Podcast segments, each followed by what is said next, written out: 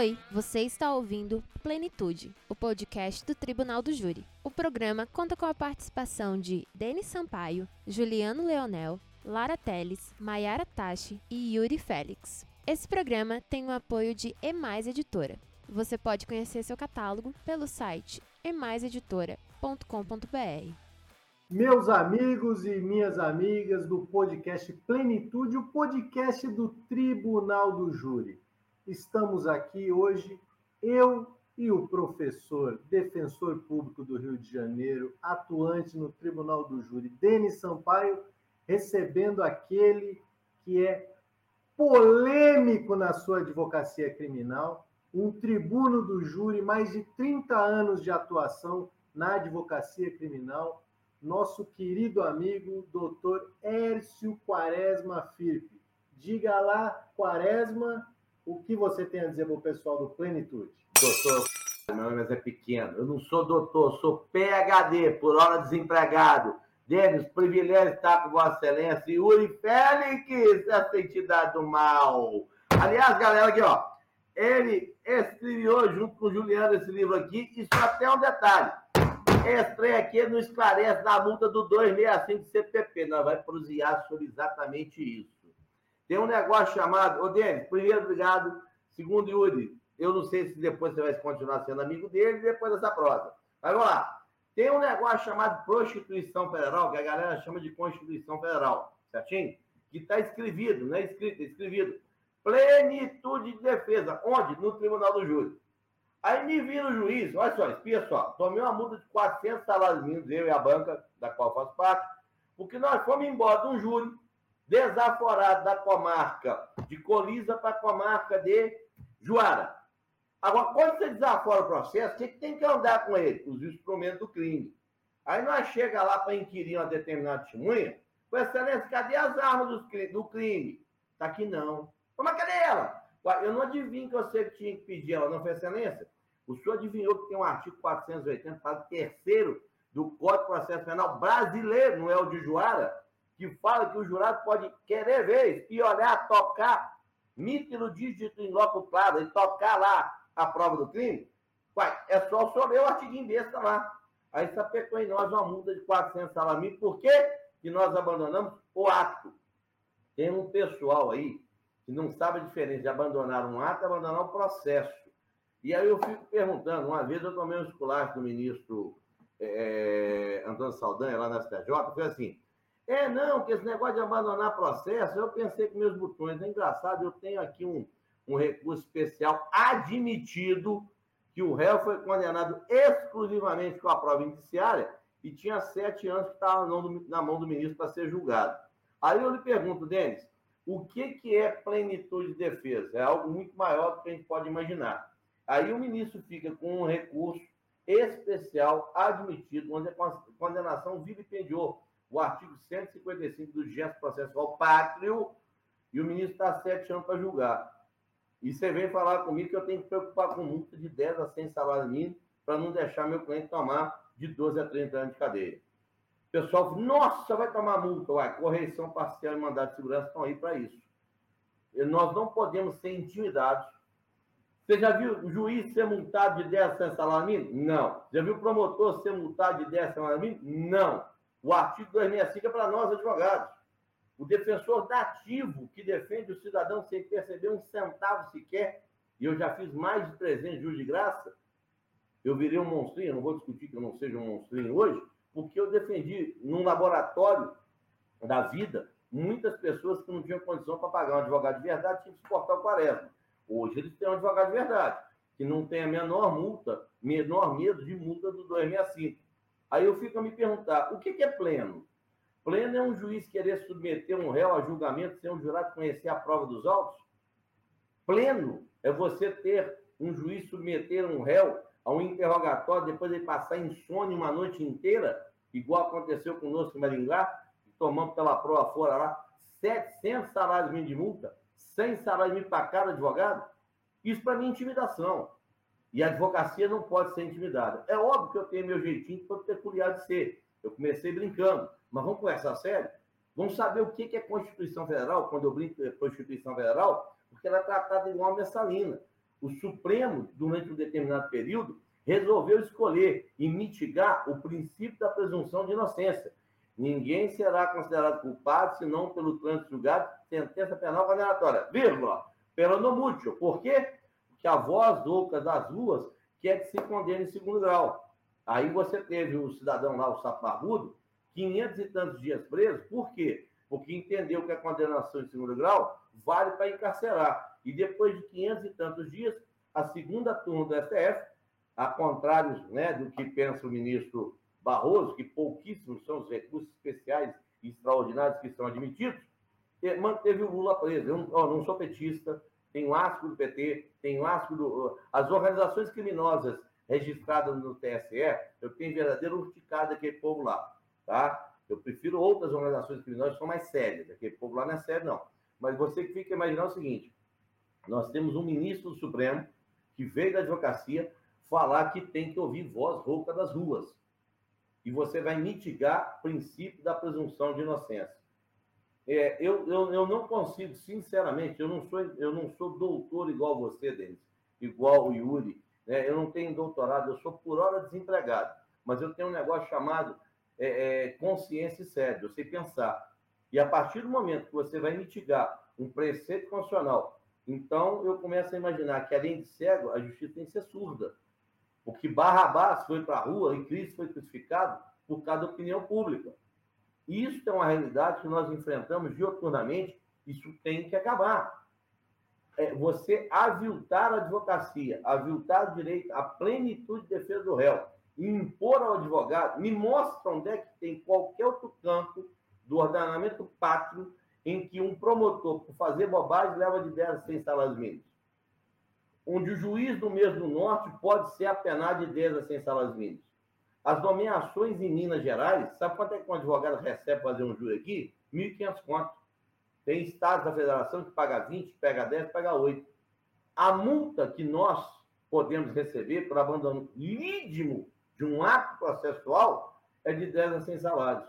É só você perguntar para aí, você tem um podcast extremamente prestigiado, qual dos nossos colegas que nos assistem que já viu nomeação de 100 salários para fazer a defesa de um pobre? Mas nós, advogados, defendendo de forma dativa um réu, dá de 10 a 100. Por isso que eu sou assim um tanto quanto intransigente nesse negócio que é, o pessoal tem que saber ler, né? É, o meu abandono, quando eu não tenho o instrumento do crime, não é imotivado. Eu tenho razão plausível. Por quê? É, eu lembro de uma obra do Rodeiro Neto, que ele falava assim: meter o dígito em loco clavo, é meter o dedo no local do cravo, é, a, certeza que tem que ser tocada, aquela que Tomé quis da ressurreição de Cristo. Cristo botou a mão, foi toca a chaga. E o, e o, e o jurado tem o direito de conhecer, de tocar a prova. E quando você impede que um magistrado, juiz de fato de direito, conheça essa prova, você está maculando, fulminando a plenitude de defesa. Isso, eu, eu, sinceramente, eu não consigo conceber. Ah, o método não é o mais adequado. Recorra para ficar sete anos esperando o julgamento especial, dez anos julgamento extraordinário. A multa do 265 permaneceu por dez anos para ser julgado o juiz de garantias, quantos anos será que o ministro Fux haverá de permanecer com ela em embargo de gaveta até ser julgado?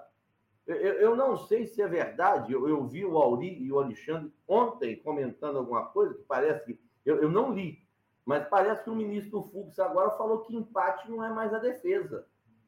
Uai, peraí, é de quem? Da acusação? Se você não conseguiu maioria para condenar, você vai condenar por presunção? Que empatou, perdemos? Não. E isso não é sério, dele. Sinceramente, é, às vezes eu fico perplexo.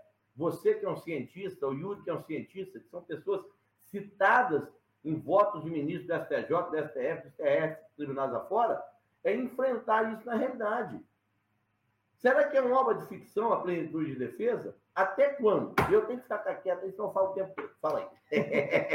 gente, gente, que acontece? Todo mundo conhece o Quaresma. Eu o chamei de doutor aqui pela liturgia do podcast, que foi do mesmo modo que a plenitude de defesa vem sendo vilipendiada e fulminada em diversos momentos da história do processo penal brasileiro, a liturgia, do mesmo modo, também foi fulminada. Mas veja, gente, eu acho que uma das grandes discussões que envolve o 265, que envolve o abandono de plenário, e uma outra coisa também, Quaresma, porque o que, que acontece? Nós observamos, o Denis com certeza já viu isso em algum momento, que de um tempo para cá, por conta do desenvolvimento tecnológico e, de, e, da possibilidade. Olha a missão impossível. Ó, isso aqui é o advogado. Missão impossível. Ele falou: desliga, vai tocar missão tocar impossível no meio do podcast. Desliga, desliga, inverte o telefone aí. Eu desligado aqui. Meu Deus do céu. Pera aí, velho. Já botei no silencioso. Vambora. tinha que tocar, tinha que tocar. E o que acontece? Nós observamos uma, prolifera... uma proliferação. proliferação, falei direito. Proliferação. De inúmeros cursos em que houve uma, uma, uma, é, um fetiche pelo abandono de plenário. Então, nós temos que saber medir as consequências disso também e eu penso que a grande discussão é o que é motivado e o que não é motivado. Porque se existe algo, por exemplo, como você citou, um instrumento do crime, que penso eu que seja algo é, inegociável, algo que o deslinde daquele plenário depende, muitas vezes, ou na, na maioria das vezes, ou em todas, da análise visual do jurado com relação àquele ou aqueles instrumentos do crime. Então, isso nós estamos diante de algo motivado, penso eu.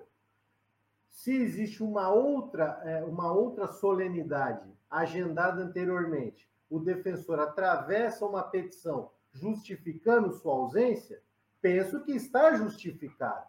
Então, a grande discussão aí é o que é e o que não é motivado. Lógico, existe uma discussão constitucional, os limites de, se, é, é de impor uma multa a um dos atores processuais, tá? não todos. É, tem uma história muito peculiar que eu já contei para alguns colegas. Nós fizemos um júri em que o promotor abandonou o plenário e eu olhei para o juiz e falei: Excelência, vai ter multa do 265 para ele? Aí o juiz falou: doutor, não vamos tumultuar. Gente, peçam para o doutor Fulano voltar, por favor. E aí teve que parar o júri 10 minutos, porque tiveram que buscar o promotor lá na lanchonete. Isso já aconteceu, aconteceu comigo. Aconteceu comigo. Até porque e... não tem previsão para o parquê. Olha que legal, só tem para nós. Então, penso que essa é uma discussão. Lógico, existe a discussão da constitucionalidade e existe também a discussão do que é motivado e o que não é motivado. Talvez uma discussão de constitucionalidade hoje no, na configuração do Supremo Tribunal Federal que temos hoje seja uma discussão um tanto mais espinhosa. Mas, claro, do que é motivado e que não é motivado é a discussão da ordem do dia. Diga lá, Denis.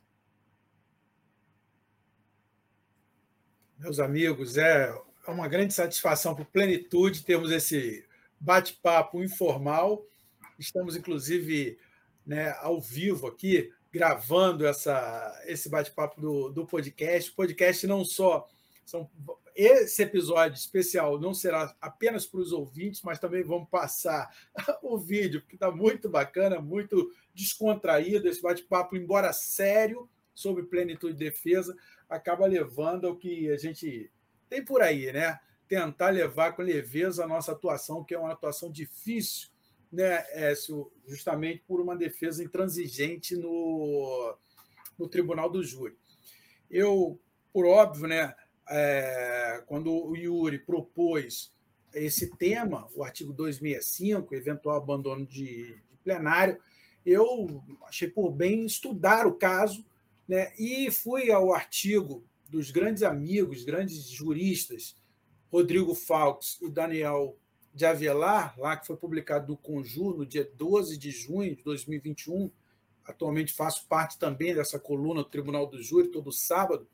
Está lá, abandono do plenário. E ali eles fazem um, um, um resumo que eu reputo bastante interessante, a partir da DI 4398 do Supremo Tribunal Federal, que declarou constitucional o artigo 265 por maioria, porque é uma discussão, inclusive, do artigo 7 da Constituição Federal, num vínculo do salário mínimo para outros fins que não de atribuição lá de remuneração do trabalhador, e nesse resumo eles trazem aqui para a gente algo que deve ser esclarecido. A quinta turma do STJ acaba é, é, igualando o abandono do plenário com o abandono do processo, estabelecendo essa multa do artigo 265. Está lá no agravo regimental do RESP 163 6861 de Santa Catarina, relatoria do ministro Ribeiro Dantas.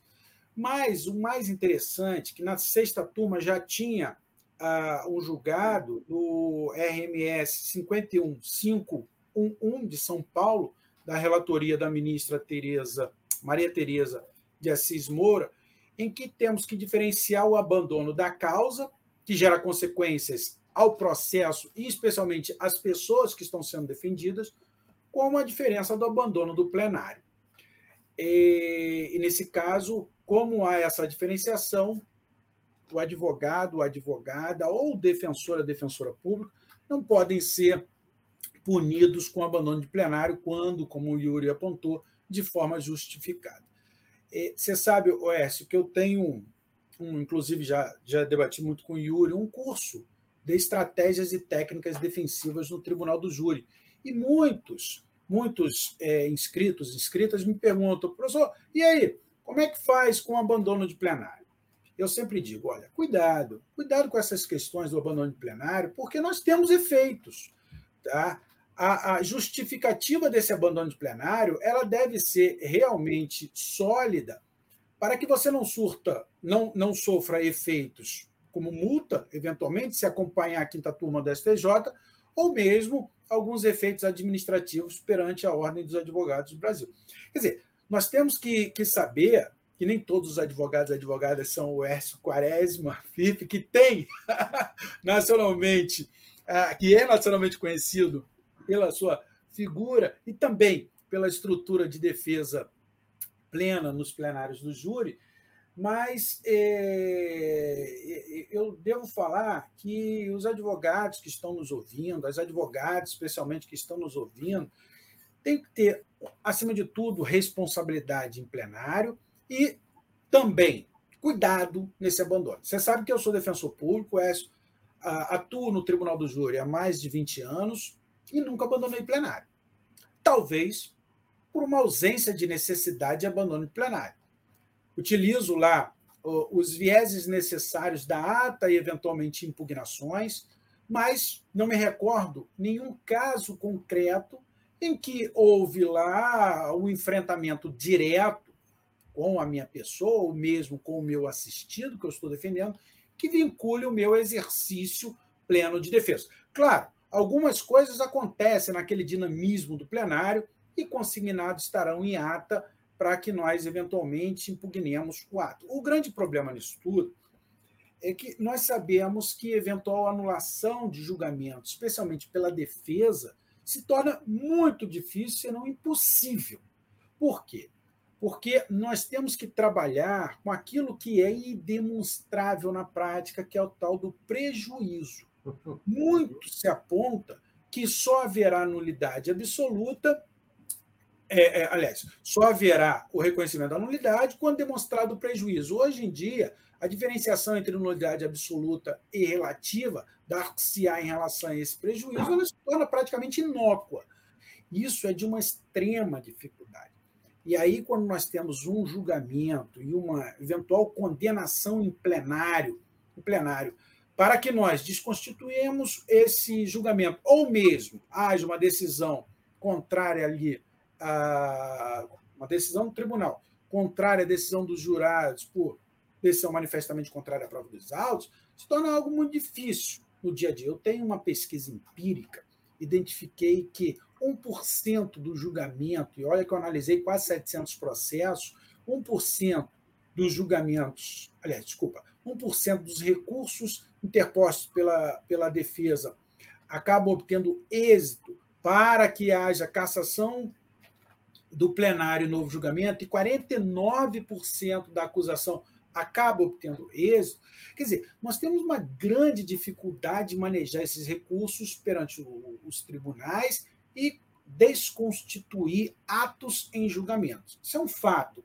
Então, esse trabalho, esse trabalho é muito complexo, é um trabalho que nós temos que analisar não só teoricamente, mas na prática, quando nós temos um prejuízo à plenitude de defesa, mas ressalto que o abandono de plenário tem que ser algo que, se for utilizado, o faça de forma excepcional, seja pela acusação, seja pela defesa. Concordo que só tem ah, uma linha de segmento sancionatório, que é a defesa. O 265 não indica as partes, mas tão somente aquele, aquele profissional da defesa. Isso, por si só, já, já ratifica a quebra da isonomia que nós temos, muitas das vezes, no trâmite processual e no próprio plenário. Mas veja, eu trabalho nisso a todo, todos os dias, todos os dias. Estava conversando com o Yuri né, e com os grandes amigos Maiara, Lara, Juliano, Leonel, que estão aqui no Plenitude, a dificuldade que nós temos, inclusive, de gravarmos o Plenitude pelo excesso de trabalho. Semana passada eu fiz quatro plenários. Segunda-feira, audiência, terça, quarta, quinta é, e sexta, julgamentos. Veja, veja a dificuldade que eu teria se eu abandonasse plenários, ou o promotor, a promotora abandonasse plenários. Nossa vida ali, naquele, naquela organização do dia a dia, ia ser muito complexa. Então, os abandonos de plenário muito conhecido, né? os estudantes sempre perguntam, e aí, quando ocorre, e se ocorre, o que é o resultado desse abandono de plenário, ele tem que ser analisado de forma uh, posso dizer, até isolada e com parcimônia por todos os envolvidos. Porque senão a organização do dia a dia fica complexa. Realmente fica complexa. E um julgamento meu, vou dar um exemplo, se for adiado hoje, dissolvido o conselho por alguns motivos, se for adiado hoje, nós vamos ter aí uma pauta com uma dificuldade de, de, de marcação muito, muito forte, porque nós temos inúmeros julgamentos, né? uma sociedade que, infelizmente, está voltada ao anseio uh, da prática de crimes, uma investigação que assola aí com as suas dificuldades. O que eu quero dizer com isso tudo? É que uh, o exercício pleno da defesa é uma garantia, deve ser uma garantia constitucional, é um pilar do nosso tribunal do júri. Essa estrutura tem que ser respeitada por todos, não dá para você ter um processo né, é, é, é, desaforado sem que nós tenhamos ali o manejo das provas em plenário. A gente sabe que as provas devem ser apresentadas em plenário, utilizadas e debatidas em plenário, mas, por outro lado, nós também temos que ter um pouco de cuidado em que essa, é, essa, essa conduta das partes, eu estou colocando as partes, tá? Estou colocando da acusação e da defesa. Eu sei muito bem que a sanção é exclusivamente da defesa, mas vamos generalizar as partes. Ela não pode se dar, no meu ponto de vista, como uma regra. Mas é um, tema delicado, é um tema sensível, realmente. E para mim, Denis, a questão é a seguinte: existem algumas condutas que são é, elementares desta conduta, a reiteração. Abandono de processo, para que ele fique caracterizado, penso eu, exige uma reiteração de fatos processuais. Ou seja, o indivíduo foi intimado uma vez para apresentar, para se manifestar a respeito da sua defesa técnica, para se manifestar a respeito da interposição ou não de um recurso ou para manifestação de um ato processual. É, transcorreu em aulas, uma vez, duas vezes, três vezes, intimou de novo quatro vezes, cinco. Aí nós temos uma caracterização, em tese, de um abandono processual. Agora, um ato, um ato, seja ele qual for, seja ele qual for, não caracteriza o abandono processual, penso eu. Não caracteriza o abandono. Quaresma, diga lá, caminhando para o final. Vamos lá, é, vamos por partes, como diria meu grande amigo Jack Stripador. Denis, é, eu mal, mal falo brasileiro, não sei falar português, eu falo brasileiro apesar de dizer que sou poligrota. Eu falo português, brasileiro, vagabundês, policialês e juiz de quê? Não é mineirês, não, né? Vamos lá. É, Pavlo de Testangrif, acho bonitinho o francês, né? É, o Batoque, aquela vez que fez aquela sustentação brilhante lá, não sei se todos os ministros entenderam o que ele falou quando é, é declinou em francês algumas questões extremamente interessantes doutrinárias. Mas é, outro dia eu vi, e o Conjur, eu sou piolho do, do Conjur, é, com relação à nulidade de ordem pública absoluta, você tem que demonstrar prejuízo. Aí eu começo a ficar aterrorizado. Se o trem é absoluto, é igual pleno. Pleno é absoluto, eu acho que não tem contestação. A língua portuguesa é uma desgraça. Manga, você tem manga de caminga, manga de chupar, né? Incerto, você tem inserido e não sabido, né? É, é complicado. Mas vamos lá. É, nulidade absoluta, é absoluta. Plenitude, pleno e pleno. Eu, eu tenho que demonstrar prejuízo. É 571, nulidades havidas depois da pronúncia. Me vira juiz fala o seguinte: o senhor tem 20 minutos e mais 10, por analogia ao CPP. Eu falei, onde é que está escrevido? Não, imbecil, escrito, ó. só pode ser escrevido. Eu falo do Código de Processo Penal do juiz. Eu, eu, às vezes eu converso com o Yuri, nós batemos muito papo. Nós temos uns trabalhos é, a serem desenvolvidos com relação a cursos também. E aí eu fico me perguntando, o que, que adianta ser doutor se você pega um juiz e fala que o 571 vai por analogia às alegações finais? Onde está escrevido? É escrevido, é escrevido. não existe. É o CPPJ, de Processo Penal do Juiz, de Processo Penal do Magistrado. Aí você entra no plenário e o juiz quer interrogar o seu cliente, depois de passar a noite toda insone, em que um sistema que você começava 8 horas da manhã, parava duas, 8 horas da manhã, três, 8 horas da manhã, 4 horas da manhã, e bota o cara para ser interrogado às 8, nem a Gestapo, nem a, nem a CIA, a KGB faz um trem desse. Aí você tem que ir embora. Aí você pega um juiz que fala que tem que adivinhar que o instrumento do crime tem que estar acompanhando o processo. Eu, eu sou muito claro. A única coisa que eu tenho no meu nome é o meu filho. Eu tenho essa vantagem. Tá? Se for penhorar, vai ter que pagar a faculdade dele. Tá? Porque o moleque não passou na federal ainda, se passar na federal, só vai bancar despesa. É muito mais caro para mim do que de 10 a 100 salários vai ter que achar o que executar, coisa que eu não tenho. A única coisa que eu tenho é essa carcaça do menino.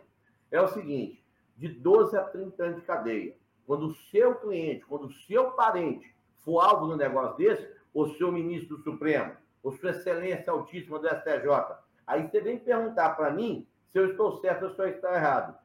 Né? Quando eu chego e falo, não vou fazer um júri porque eu não tenho a arma. Eu trabalho com arma de fogo, eu tenho 57 desde os 18 anos de idade. Eu sei manejar uma arma. Eu sei mostrar. Uma coisa é você falar, outra coisa é você mostrar. Em vários júris, eu fiz manejo e emprego de arma de fogo, inclusive atirando a cabeça dos outros, no peito dos outros.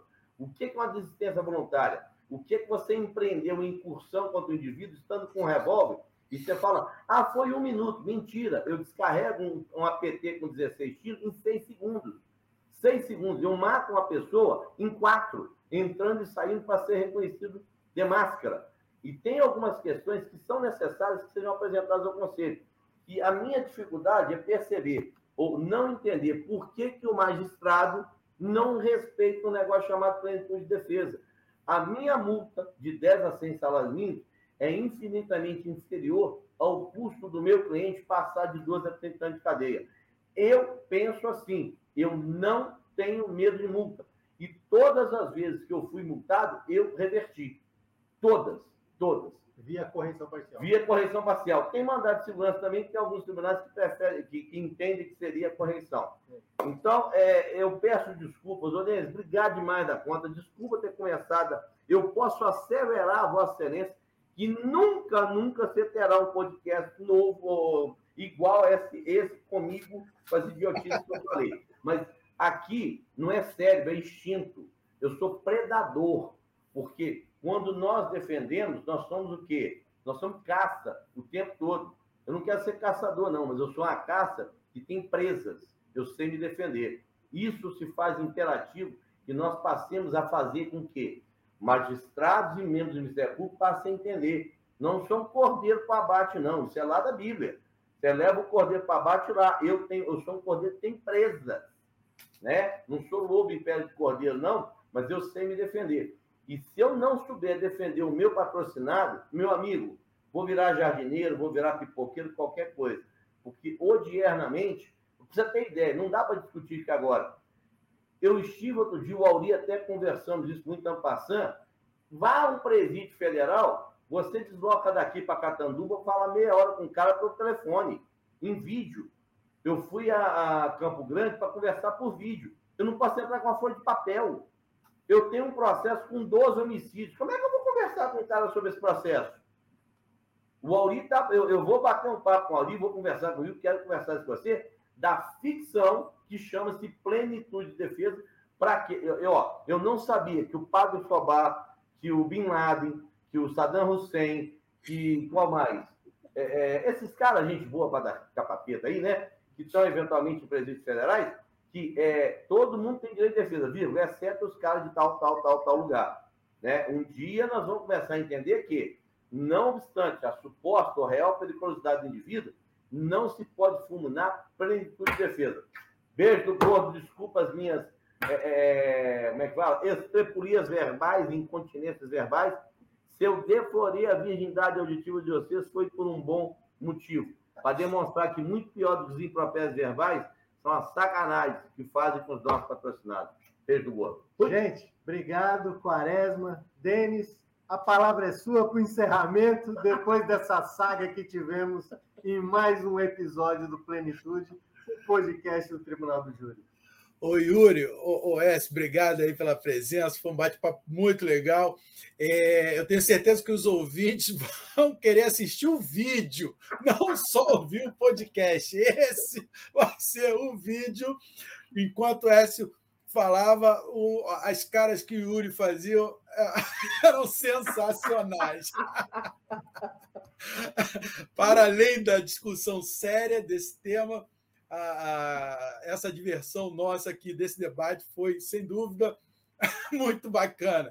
Eu acho, Yuri, que a Maiara, a Lara e o Juliano devem estar pensando por que, que eu não participei desse, dessa gravação. Com certeza, com certeza. Olha, foi muito bom estar com vocês.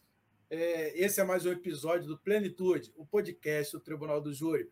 Vamos nos encontrar em outros episódios com temas muito importantes para o Tribunal do Júri, direito, processo penal alguns episódios mais menos divertidos, outros talvez tão divertidos quanto esse. Muito obrigado. Abraço. Abraço, valeu.